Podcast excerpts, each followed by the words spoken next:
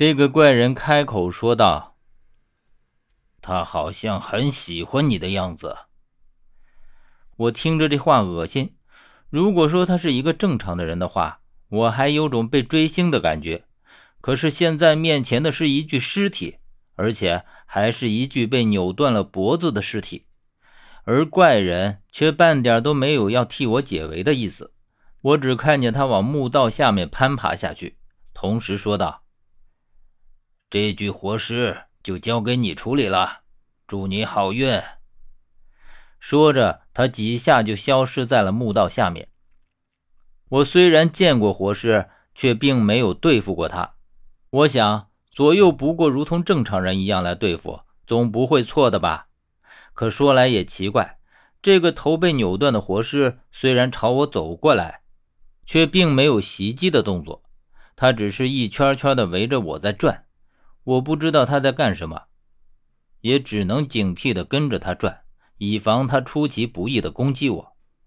他就这样围着我转了良久，也不见有其他的动作。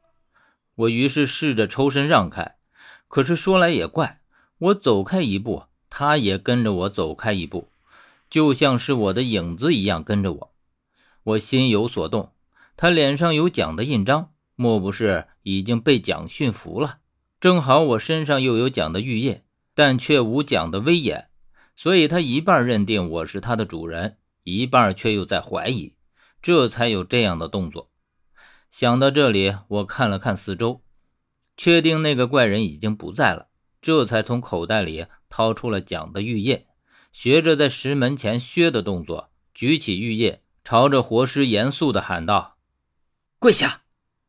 我这一声才刚脱口，就见那具活尸果真扑通一声就跪在了地上，而且动作干脆，丝毫都不含糊。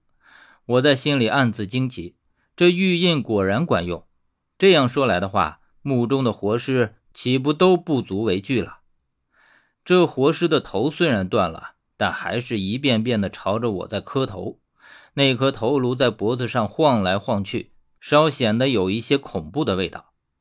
而也就在这个时候，我身后突然传来一阵凌乱的脚步声，紧接着就是一声怒吼：“蒋，我就知道是你，看你还要如何再蒙骗我！”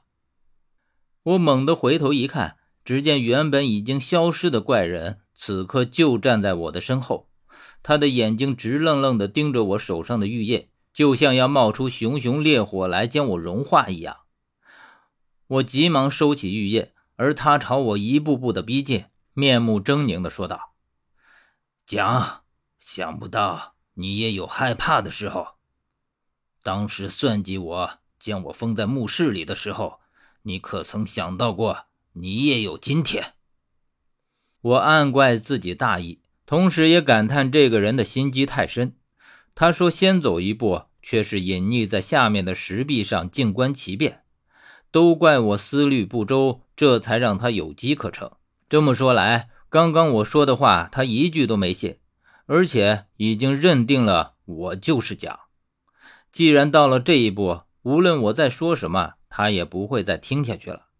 为了保命，我不得不换其他的战略。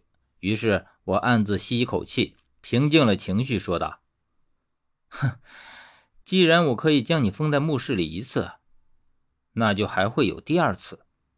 不信，你大可以试试看。”我说话的时候尽量放慢语气，以显得自己有恃无恐。而且为了掩饰紧张，我不敢抬头看他。但又为了不让他起疑，装作低头玩弄玉叶，不把他放在眼里的样子。怪人当真停住了，不往前再走一步。我用余光看在眼里，心中想着这招果真有效。俗话说：“攻城为下，攻心为上。”我斗不过他，也只能选择这样的战术了。既然我已经一句话唬住了他，那就不能再给他思考缓转的余地。我接着冷笑数声。用带着嘲讽的声音说道：“呵呵呵，你果然还是和当时一般的痴傻。你以为你躲在石壁上，我就当真察觉不出来的吗？”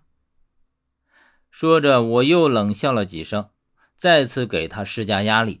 虽然我表面上一脸的镇静自若，但是心上着实捏了一把冷汗。我继续说道：“哼，你还不是那样的沉不住气？我只用这么简单的一个方法就把你给引出来了。你说，你和从前又变了几分呢？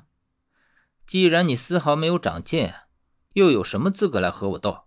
最终不过是个重蹈覆辙的下场。